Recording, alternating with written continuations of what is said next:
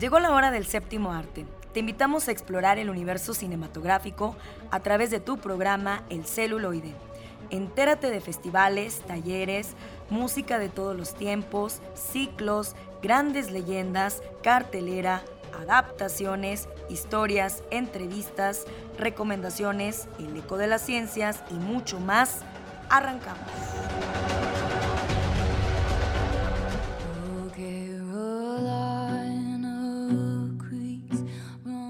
Del celuloide, ya estamos aquí con ustedes. Por favor, quédense con nosotros.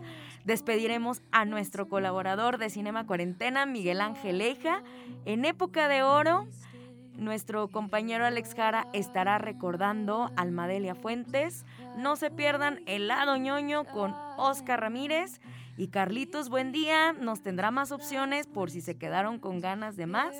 Pues ya saben, pueden acudir siempre a nuestros colaboradores y sus peculiares secciones porque van a encontrar una gran riqueza en las recomendaciones que hace cada uno de ellos. Y gracias como siempre en los controles a nuestro director de orquesta, Eduardo Carrillo, como siempre administrando el tiempo de cada una de las secciones para nuestro programa y pues seguimos con todo en este 2023 y pues que siga siendo un año de éxitos. ¿Qué les parece si arrancamos? Homenajemos al cine de ayer, época de oro. Por su interpretación como Meche en la película Los Olvidados, fue nominada al premio Ariel en la categoría de Mejor Actuación Infantil. A los 33 años, decidió dejar la actuación para dedicarse a su familia. Hoy, en época de oro, recordaremos a Almadelia Fuentes.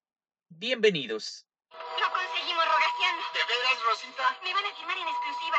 Es bueno esto, ¿verdad? Pues cómo no, es como decir que ya consiguió usted un triunfo en grande. Gracias, Rogaciano.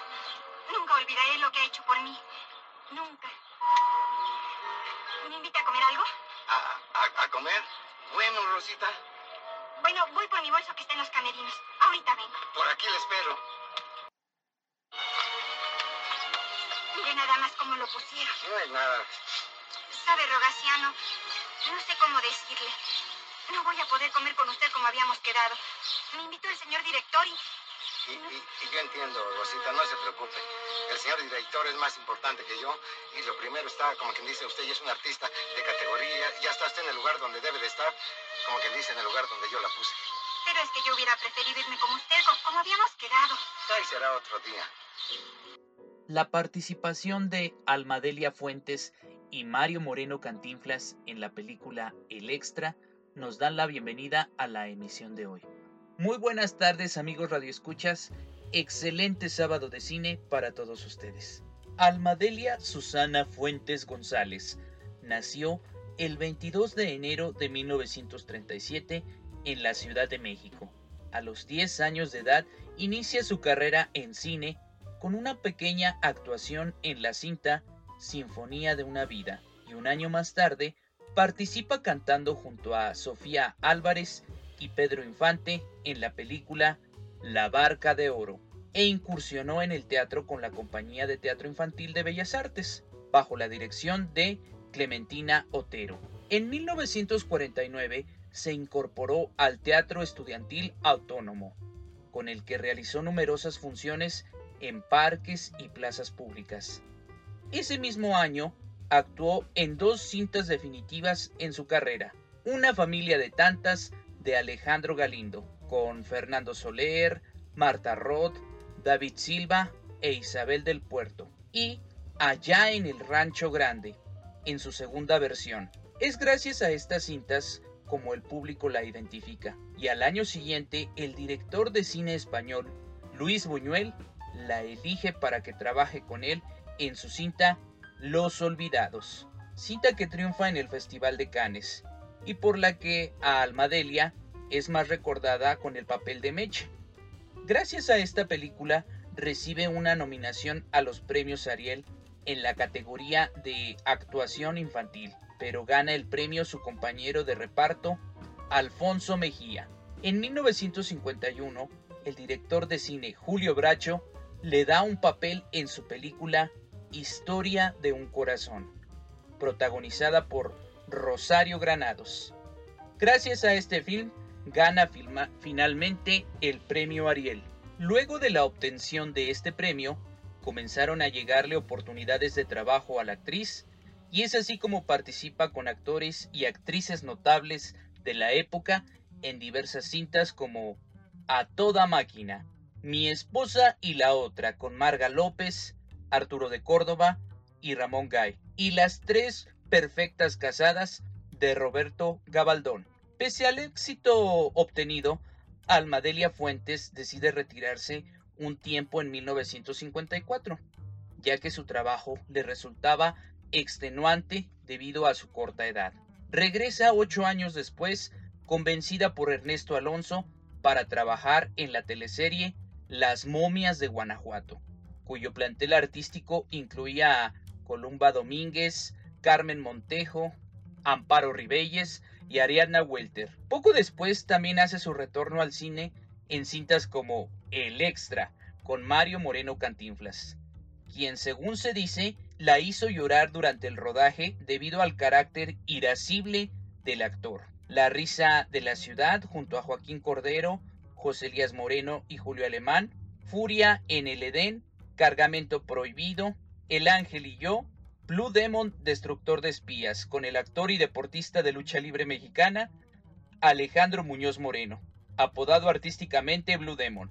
Después de cinco cintas más, participa en su última película, Fallaste Corazón, tras la cual decidió retirarse para dedicarse a su familia.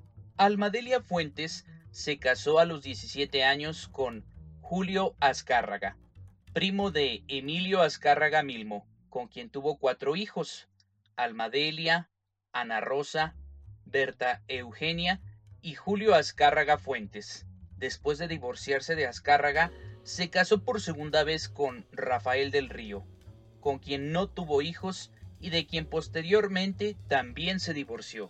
Luego de su retiro, no se tuvieron más noticias de la actriz hasta que se supo que vivía en la indigencia, en lo que había sido su mansión en el municipio mexicano de Naucalpan de Juárez. Falleció el 2 de abril de 2017 a los 80 años de edad. Fue cremada al día siguiente en el Panteón Civil de San Nicolás Tolentino y sus cenizas fueron entregadas a su hija Almadelia Azcárraga Fuentes. ¿No yo, Meche, Jaibo? Condenado de mi hermano. Siempre trae bajos a quedarse aquí. Espera, vamos a platicar tantito, ¿sí? No, hombre. Yo estoy donde quiero. Allí no me gustaba estar y me escapé. Bueno, pues podías irte afuera. No vayan a venir y se arma la grande.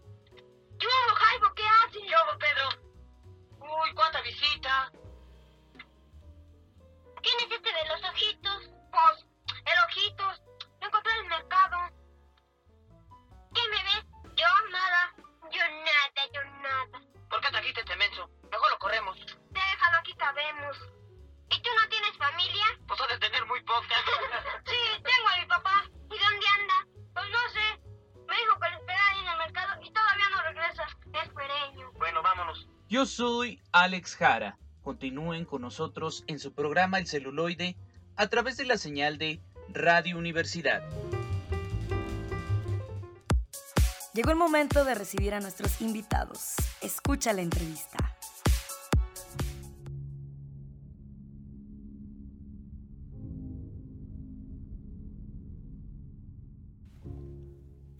Amigos del celuloide, continuamos con más.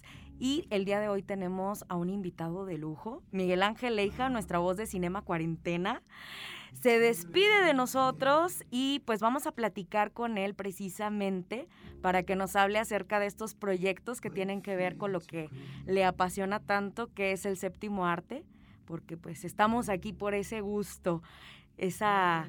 Eh, esa pasión que siempre hemos sentido por el cine y pues muchísimas gracias por la colaboración. Nos da mucho gusto que todos estos análisis que haces dentro de Cinema Cuarentena pues lleguen a más personas y, y dentro de una revista. Platícanos tu experiencia, Miguel, el plan para seguirte. Claro, híjoles, Pati, primero que nada yo quisiera empezar pues agradeciendo por todas las oportunidades que se me pudieron brindar aquí. Yo de verdad aquí dejo mi corazón en este programa, en este proyecto. Y pues es algo que voy a recordar toda, toda la vida, ¿no? Este, así que primero que nada, muchísimas gracias. Y sí, pues como bien comentas, tristemente mi tiempo aquí ha llegado a su fin. ¿Por qué? Porque me voy a meter de lleno en otro proyecto, el cual me consume bastante tiempo, pero al que pude llegar gracias a, las oportunidades que aquí se me brindaron, ¿no? Así que es algo que, pues claro, que nunca voy a poder olvidar, ¿no? Así que primero que nada, gracias. Y pues les platico a todo el público. Este, se me contactó de un medio español llamado Cine Nueva Tribuna. Está dirigido por una persona que yo conocí en un viaje. Y pues eh, esta persona estuvo leyendo mis, mis críticas que yo subí en la página de Instagram de Cinema Cuarentena o escuchando los programas de, aquí del celuloide por medio de Spotify. Y pues este, le gustó la, manera de redactar, la manera de platicar las películas. Y se me contrató para ser, este, para ser su primer crítico internacional. En este medio, que es español, que les recuerdo se llama Cine Nueva Tribuna, contribuyen personas de Madrid y de Barcelona. Y pues van a, van a distintos eventos o incluso a festivales muy grandes como el Festival de Cine de San Sebastián, por poner algún ejemplo. Este, y pues sí, es una revista de, primerísimo nivel y pues por ahí vamos a estar eh, principalmente haciendo críticas de películas que acaban de salir. Pueden ser tanto blockbusters como películas de, arte. Y estamos viendo en las siguientes semanas ver la, la posibilidad de meter también un poquito más de lo que aportábamos aquí en el celuloide, que es este platicar sobre cine clásico, ¿no? Hacer recomendaciones de varios países, de varias épocas, etcétera. Entonces, pues en rasgos generales sobre eso va a versar el proyecto. Así es, pues qué gran oportunidad. La verdad, pues te felicitamos mucho. Siempre ha sido un deleite trabajar contigo y pues enriquecer el programa con las colaboraciones de cada uno de ustedes y qué buenísima oportunidad. Y pues bueno, ya nos vamos acercando. arranca el año y las entregas de premios, ¿verdad? Sí. Y ya, ya nos vamos acercando a las entregas de los premios más famosos. Eh, hollywoodescos, sí, sí, sí, llenos de glamour como los Óscares. Y hay que aprovecharte antes de que te nos vayas. Eh, ¿Cómo has visto el arranque, bueno, el final del 2022 y el arranque de este 2023 con todas estas producciones que, bueno, ya vienen nuevamente las entregas de premios después de la pandemia. Y qué, qué películas te han impactado porque pues ya empezaron los Golden Globes, eh, ya fueron los, eh, los premios de la crítica y Pinocho, a Guillermo del Toro le está yendo súper bien, pero... Y qué bueno que ha sido Brendan Fraser está también de sí, regreso. Claro, claro. Eh, platícanos, ¿qué, ¿qué, qué, nos recomiendas? ¿Qué has visto? ¿Qué, ¿Qué es lo que más te ha llamado la atención de estos proyectos? Perfecto, pues a ver, este, para empezar les quiero recomendar la que para mí en esta temporada de premios está siendo la mejor película de todas, aunque no se ha llevado casi nada. Eh, eh, esta es una película que este, se estrenó en el Festival de Cine de Cannes del año pasado. Tuvo una recepción increíble y pues ha estado en todas estas categorías, pero no se ha llevado grandes premios últimamente. La película es Decision to Live, La decisión de partir, de Park Chang-wook. Es un director coreano que fue el que dirigió eh, Old Boy, una película famosísima en 2004, que ganó la Palma de Oro. También The Handmaiden, una película de 2016 pues bastante buena. Y pues bueno, esta es una película especialmente recomendados para los fanáticos de cintas tipo Parasite. De estas películas eh, que tienen que ver con misterio, con crimen, que te mantienen al filo de la butaca, súper entretenido. Entonces es una opción excelente. Es una de las historias de amor más retorcidas, pero interesantes. Que, que hemos visto, que hemos podido ver no solamente en los últimos años, sino en la, en la historia del cine confirmando el grandísimo momento que tiene el cine coreano en este momento. Eh, y un tip para nuestros amigos de aquí de San Luis Potosí. Este, ¿Podemos mencionar marcas? Ah, perfecto. Este, la película se estrenó en Cinemex. No, no, no llegó a, a Cinépolis, sí se estrenó en Cinemex. Eh, entonces, quién sabe cuánto tiempo dura en cartelera para que vayan corriendo a verla porque oportunidades de tener películas de este estilo pues son poquitas, ¿no? Esa sería mi recomendación personal de la que me parece la mejor película de esta temporada de premios. Aunque, viendo cómo se fueron dando las, las anteriores votaciones y la opinión de la crítica, todo parece indicar que va a ganar el premio a mejor película en los Oscars Everything Everywhere All at Once, que es una película de la cual ya hablamos en este espacio y, y la criticamos a más no poder. A nosotros en lo personal no nos encantó, pero pues bueno, es, este, es una película que vale bastante la pena ver, sobre todo por la relevancia cultural que está teniendo, que ha sido un parteaguas para abrir más oportunidades a las personas de diferentes orígenes, eh, en este caso asiáticos, en el cine de Hollywood, así que es, es algo a aplaudir. Así es, y pues ya eh, andando en esto de los festivales, ¿a cuál ¿A cuál festival te encantaría asistir ya como experto crítico? ¿Qué festivales te encantaría conocer si pudieras viajar precisamente por esa pasión y tu trabajo que estás haciendo ahora como colaborador en la revista? Definitivamente el Festival de Cine de Cannes, Cannes en, en español. ¿Por qué? Porque los principales directores, estos, estos grandísimos directores que vemos en las listas de las mejores películas de la historia, se están esperando precisamente a Cannes para estrenar sus películas año con año, año con año. Entonces, eh, pues bueno, lo, mejor de lo mejor del cine de cada año se estrena justamente ahí. Entonces, uy, eso. Y, pues bueno, dejen, les comparto la anécdota de que hay bastantes personas jóvenes o, de todas las edades, de todas las nacionalidades, que gracias a las nuevas plataformas como TikTok están pudiendo llegar al Festival de Cine de Cannes. La otra vez estaba platicando sobre, sobre una chica de alrededor de unos 22 años de edad que por hacer críticas este, en, TikTok pudo conseguir un pase al Festival de Cine de Cannes y contaba las anécdotas de ir caminando y de repente ver a Steven Spielberg eh, pasando la calle o estar en un cafecito y de repente ver a Brad Pitt entrar y sentarse a tu lado, ¿no? Entonces es posible, es posible para todo el mundo. Eh, la, la democratización de las redes nos permite que todos tengamos estas oportunidades, así que si a alguien más eh, le, sirve el dato, se puede, ¿no? Así es, pues nos despedimos orgullosamente y muy felices de este paso tan importante que das, Miguel Angeleja. Y pues vamos precisamente ahora a tu última recomendación. ¿Qué les parece si los dejamos en la sección de Miguel Angeleja? Cerramos la entrevista y nos vamos a recomendaciones. Nuestra última colaboración por parte de Miguel Ángel Hija, la voz de Cinema Cuarentena.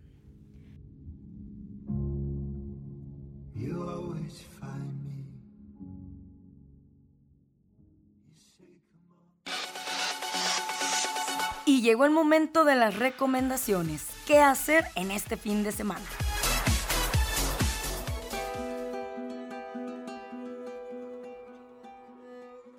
Muy buenas tardes a todos y todas. Este es Miguel Ángel Eja de Cinema Cuarentena y aquí les traemos la recomendación de la semana. Como cada semana, queremos recordarles que nos encontramos participando en el reto Cinema Cuarentena, aunque lamentablemente hoy es el día en el cual le vamos a poner fin a esto.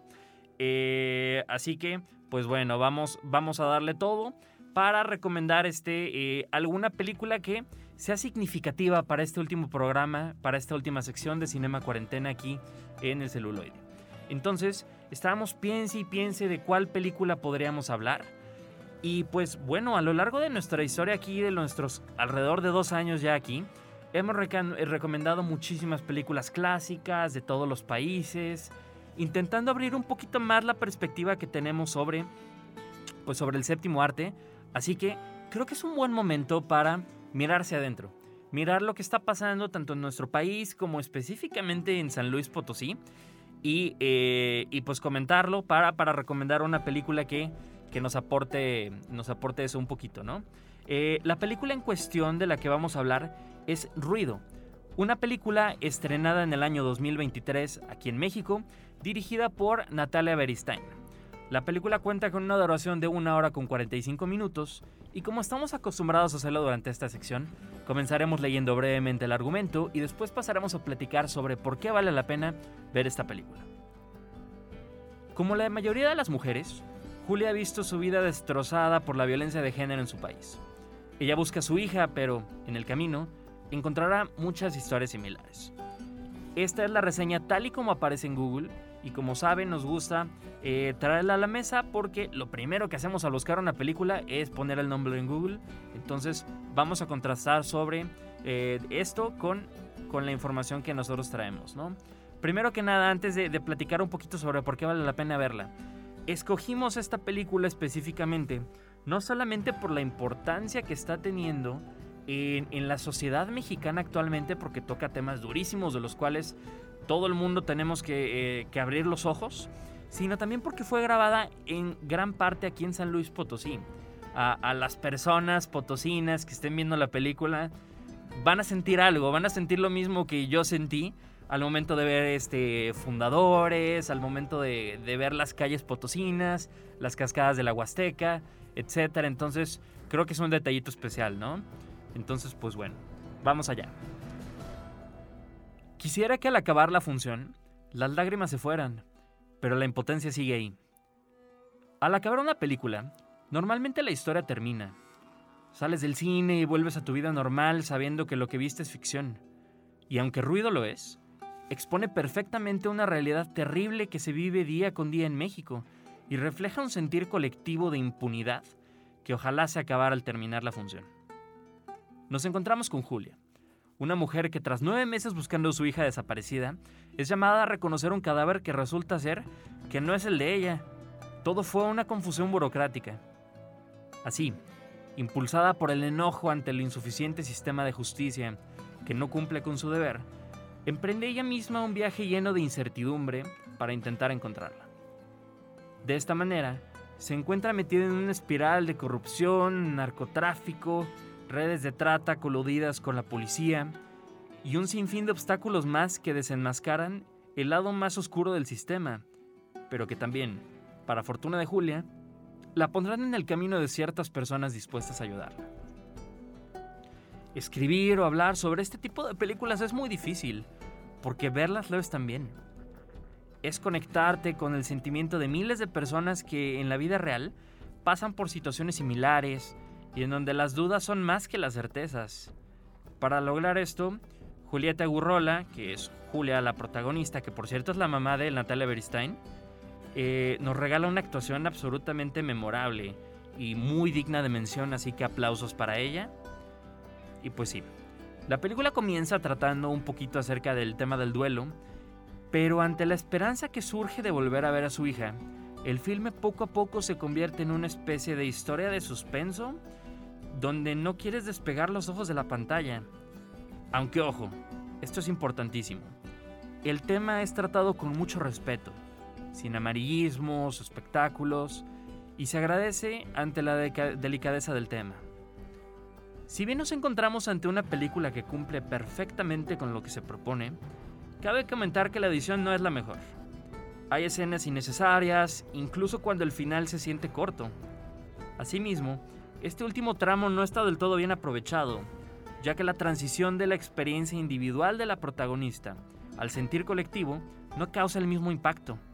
Por ejemplo, eh, si, sin hacer spoilers, el, discurso tan plano que hay en la manifestación se, según un, una opinión muy, muy personal.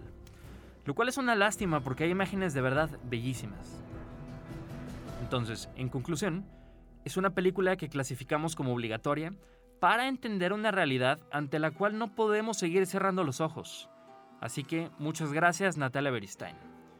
Y pues bueno amigos y amigas, esto fue, esta fue la recomendación de la semana.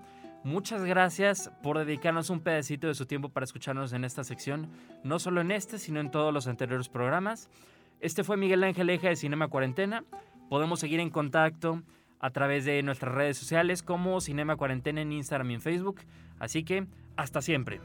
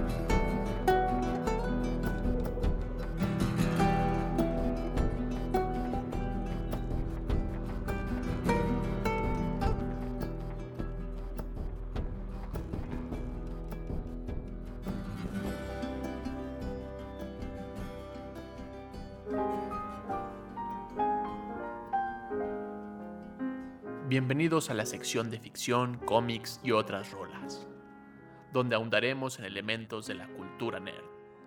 Adelante con esta sección.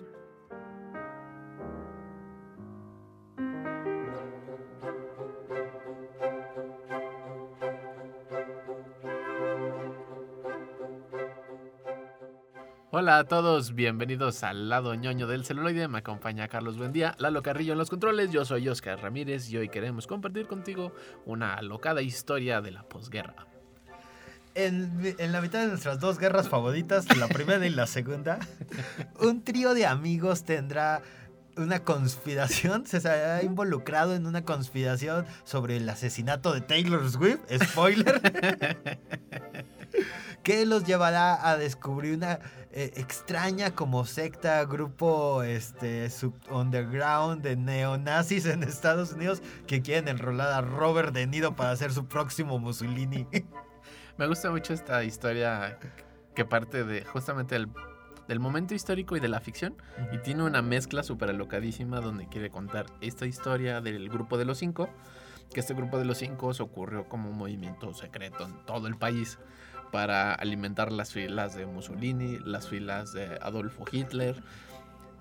Esto todavía varios años antes de la posibilidad de la Segunda Guerra. Apenas Sí. está como sanando la idea de la Primera Gran Guerra, que nos lleva al personaje de Christian Bale, que es un personaje súper alocadísimo con un ojo de vidrio, que prueba medicamentos hechos por él para pues, poder aliviar Sí, el dolor. me- me- me- médico de eh, alterno, ¿no? De medios alternos. Una cosa así como el de.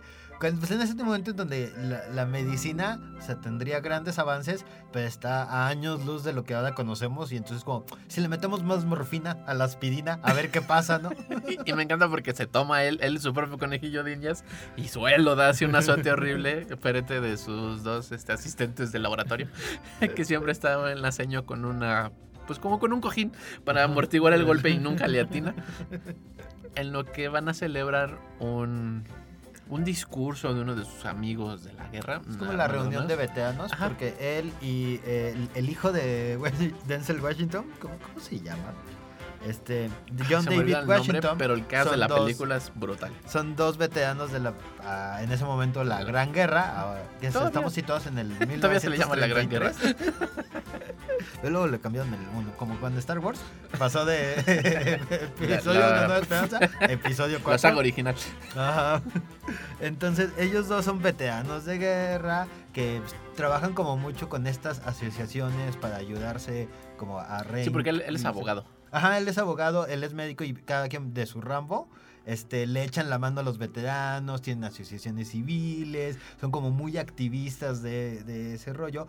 Y los dos tienen una historia con Margot Robbie en Ámsterdam, donde es como en los tiempos de la guerra, cuando ella era este, Enfermera. una enfermera en Francia que los ayudó, así como de... ella casi los revivió Ajá, lo- les quitó así como esquirla por esquirla que, le- que tenían en el cuerpo, le dio el ojo de vidrio a Christian Bale. Mike Myers le da el ojo de vidrio a Sí. través del amigo de Margot. Con, ¿no? con este Michael Stenman, que es como de, ah, los dos como un- el gran cómico, el gran villano, siendo con pinches ahí. Sí, porque los demás están encubiertos de las dos grandes agencias militares en su momento, eh, Ajá. del lado inglés y del lado norteamericano.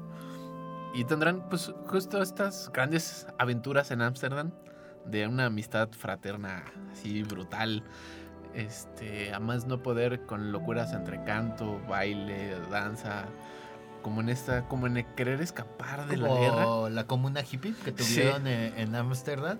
Sí, como, como esta idea de siempre tendremos este París. Siempre nos queda París, siempre tendrán Eh, Ámsterdam. Siempre tendrán Ámsterdam. Y justamente se rompe este, este triángulo porque Christian Bell desea eh, con, eh, con mucha fuerza ir a ver a su esposa que no lo quiere. lo odia horriblemente, lo trata bien feo. Le dice, ay, mira mi esposo, todo feo y todo horrible.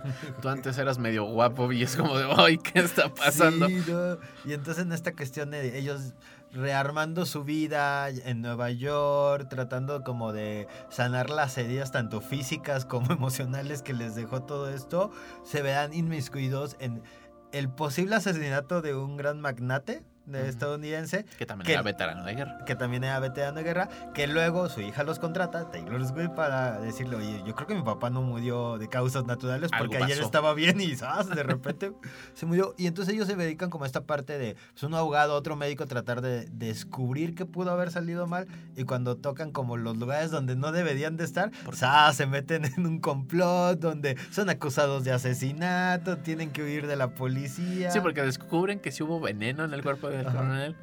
Y van a avisarle a Taylor Swift y en eso avientan a Taylor Swift hacia la banqueta porque se la encuentran en la calle, es arrollada por un camión en una escena súper grotesca.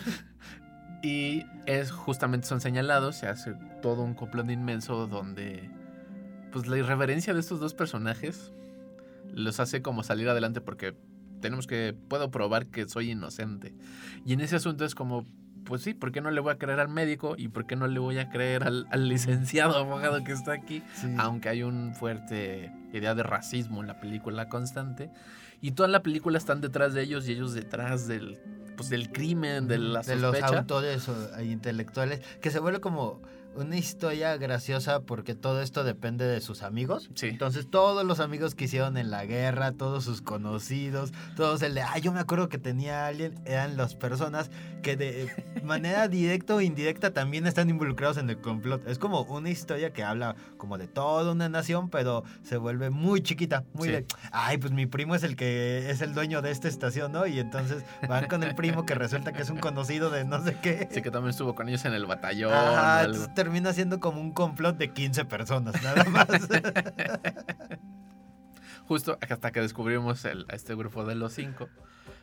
Es una película que tiene un, un mood muy, muy mezclado, ¿no? O sea, de pronto es muy irreverente, muy cómico, y luego como que no le sale la broma y se vuelve muy solemne. Y luego para romper esa tensión solemne es como de... Ah, yo tenía un amigo. Y resulta que el amigo también es como todo alocado y...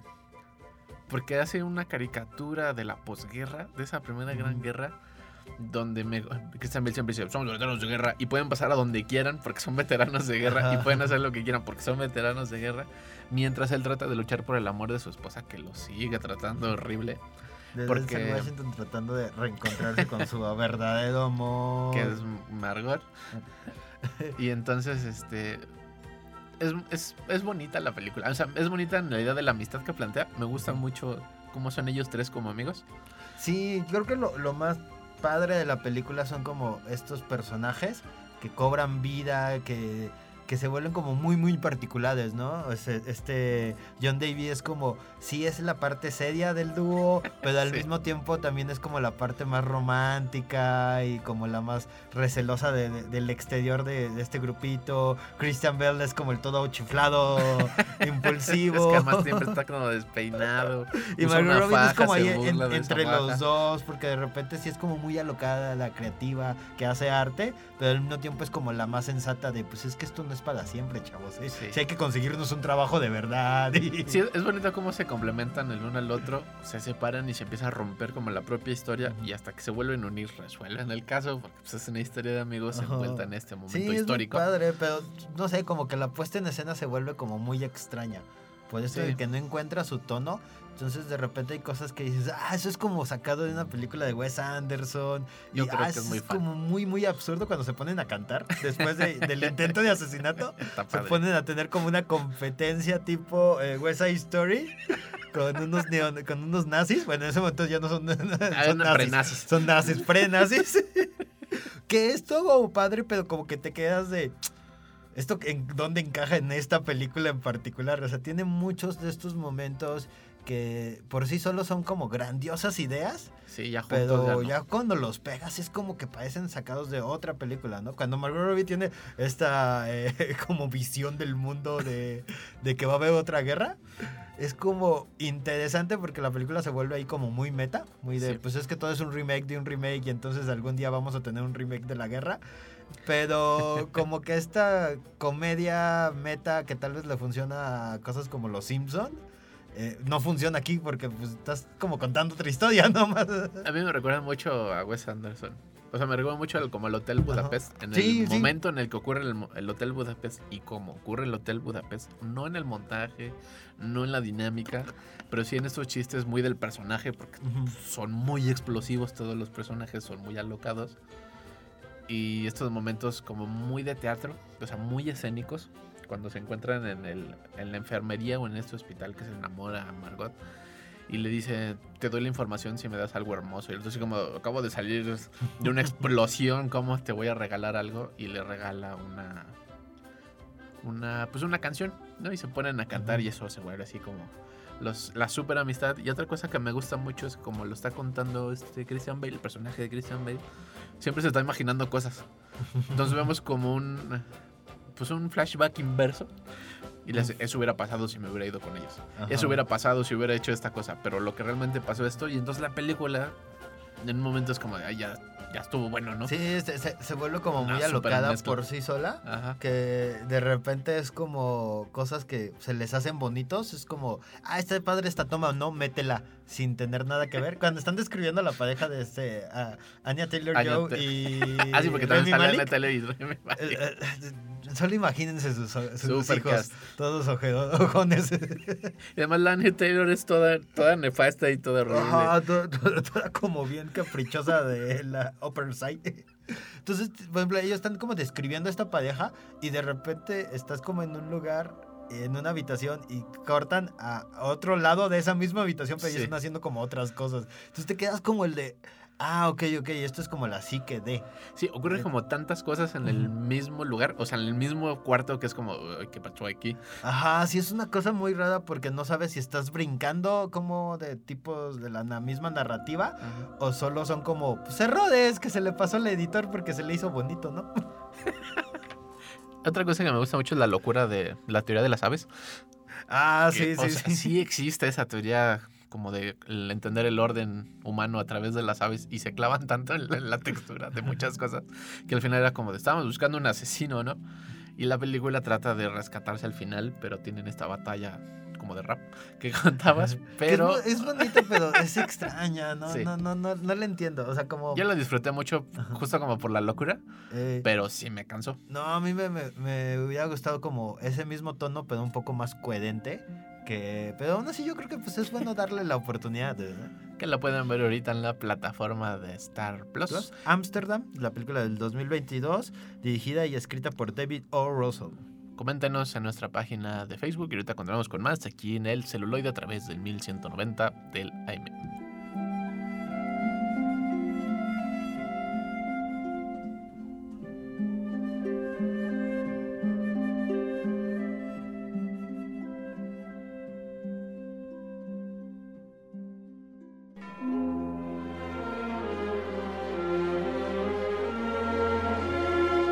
Les voy a hacer una recomendación que no pueden rechazar. Escucha bajo tu propio riesgo.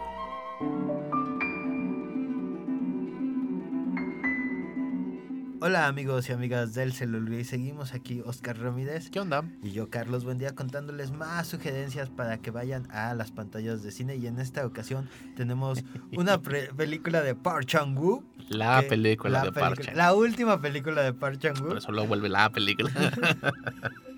La decisión de partir, esta película que se estrenó el año pasado, en, creo que en el Festival de Venecia, y nos Y se llevó, De se- hecho, se el premio a mejor director. Que muy bien merecido, ¿eh? Sí está buena la peli. Es que ahora sí le echó ganitas. que nos contará la historia de un detective que está... Es como Park Chan-wook haciendo su homenaje al cine noir, así como El halcón maltés, Vértigo, todo esto de el detective que está obsesionado con su trabajo y encuentra como esta víctima al inicio de la película, pues se le muere el esposo en un- lo que parece ser como un accidente Guiño, guiño. en las montañas de Corea. La montaña La de Corea. montaña que- una de las montañas Bueno, es importante y película. entonces el tener como este contacto emocional con, con la víctima lo hace obsesionarse con ella, a pesar de que él tiene esposa. Sí, una Y- físico nuclear. Y esto poco a poco va como nuclear. ir creciendo y que ella se convierta de la esposa de una víctima o la viuda de la víctima Ajá. a tal vez la principal sospechosa de no solo uno, varios asesinatos. Y esta historia sí, empieza como esta cine noir, pero no, termina en un dramón y una comedia extraña. Toda la película es ácida. Tiene muchas bromitas, creo que a mucha gente no le ha parecido. Pero creo que es como lo grandioso de la película, Sí. esa como naturalidad de bromear sobre estas cosas mientras está así el, pues, el cuerpo ahí tirado. Y a diferencia de otras películas de Patch and Walk, creo yo, que siempre toma algo muy sencillo, una acción muy sencilla y la va desarrollando mucho más profundo. Y en esto ocurren, en esta película, ocurren un montón de cosas, un montón de historia para contar algo muy pequeño.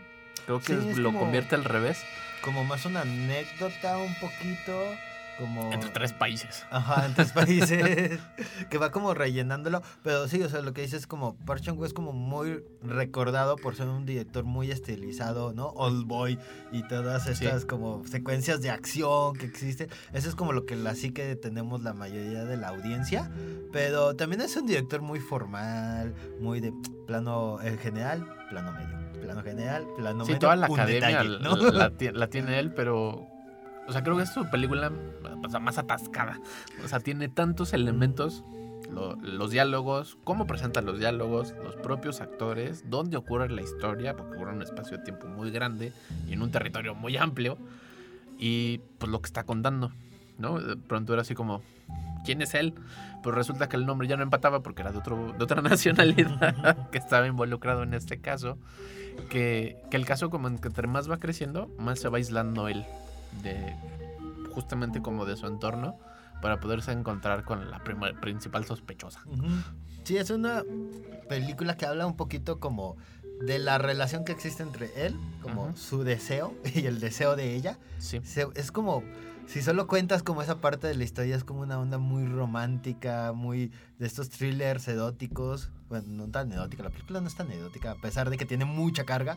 O sea, visualmente, o sea, Sí. explícitamente no ocurre gran cosa, No, pero, sí la más- carga sexual. emocional que tiene los diálogos, la carga emocional que tienen como ciertas escenas, es como muy fuerte. Y a partir de esto, eh, esta historia la cuenta en esta atmósfera, ambiente de detectives, de criminales de baja monta, que son como los más nefastos. Ocurre en la nieve, o sea, lugar muy, lugares muy sombríos. Ajá, lugares como, o es la noche de una ciudad, o son estas montañas llenas de neblina y en el pueblo que no Sí. pasa nada, ¿no? Y, y todo esto como que pareciera que es una película muy oscura por lo que les estamos contando, pero es una historia de divertidísima amor. como no tienen ni idea. Porque Par, Park Chan-wook lo que hace es como construye como personajes reales, ¿no? Y sabe cuándo como entren y salgan de la historia, que no necesariamente sean motores, ¿no? O sea, como todos los compinches de, del detective, todos sus Sí, todos son compañeros de, de policía son nefastos. y nefastos como en el plan de el entorno en donde están, ¿no? Sí. O sea, eh, cuando está en la ciudad, su, su, su compañero es una persona impulsiva, como de yo sí voy y los correteo, yo voy y golpeo a los este, Al principio de criminales. la película, cuando se está quedando dormido, Ah, mientras va sí. manejando, de pronto Ajá, nomás ¿no? así y, como y que está... el, y el compañero está como ahí marcándole de no te duermas, ¿eh? te vas a accidentar, ¿para qué vives tan lejos? Sí, esta idea como de lo pulcro que podemos tener en Ajá. Occidente, de no, ellos son muy propios y no, no van a hacer esas irresponsabilidades.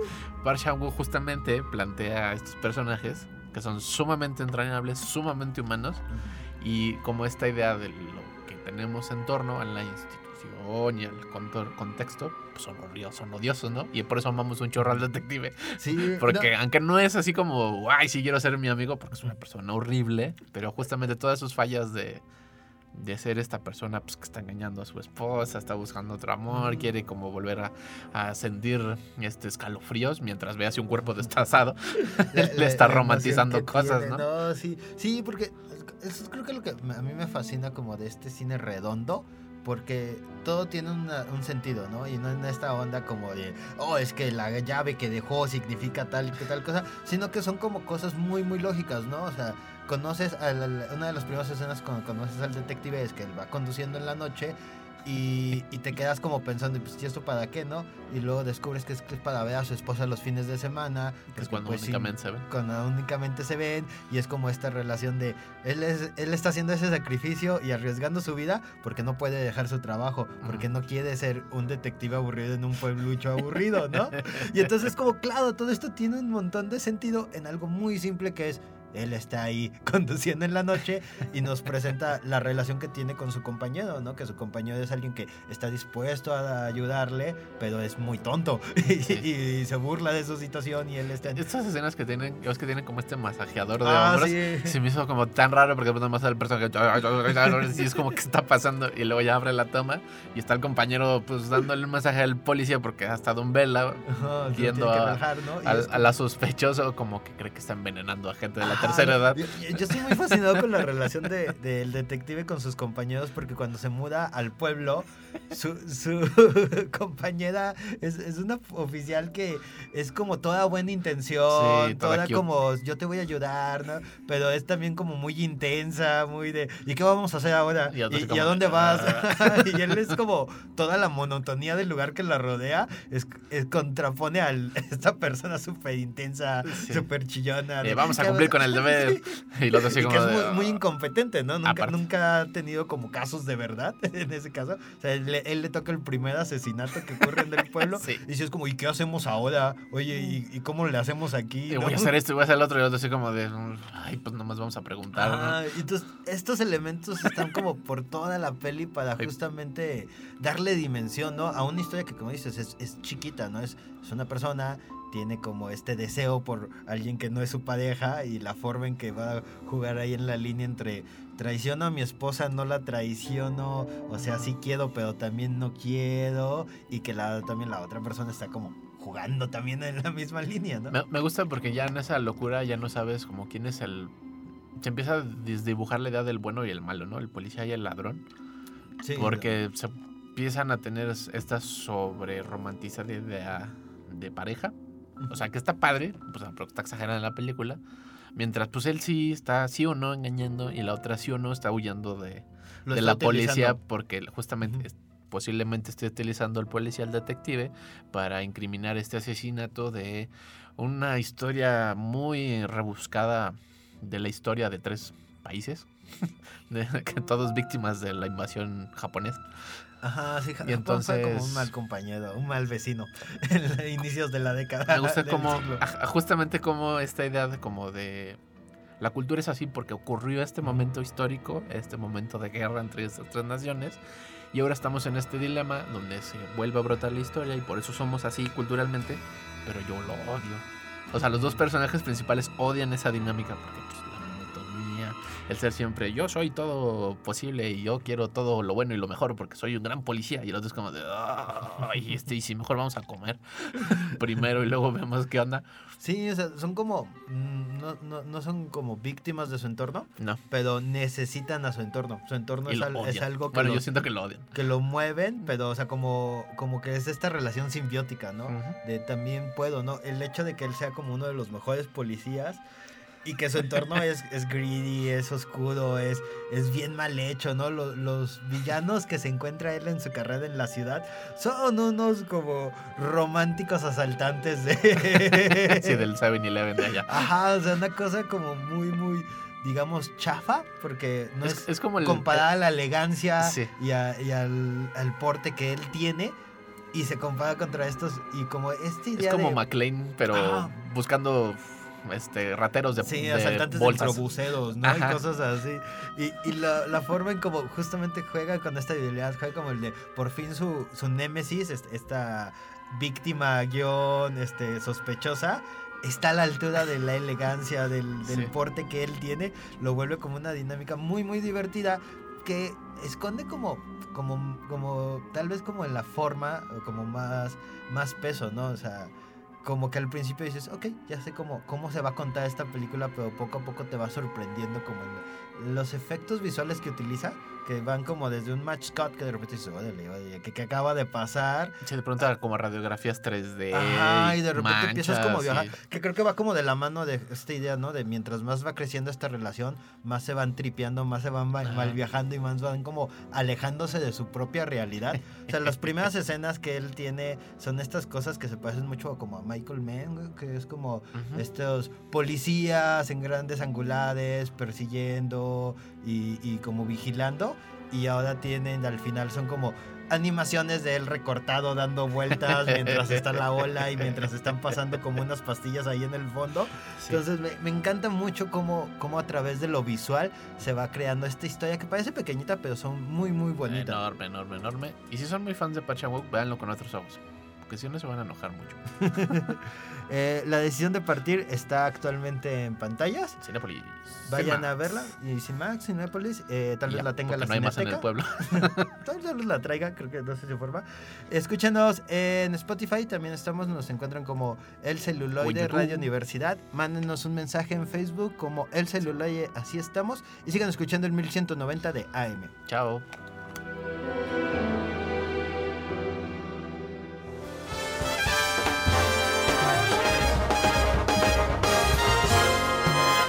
Esto fue El Celuloide. Escúchanos por el 1190 de AM. Teléfonos en cabinas 826-1348. Síguenos en nuestras redes sociales y YouTube. Nos encuentras como El Celuloide. Dirección de Radio y Televisión de la Universidad Autónoma de San Luis Potosí.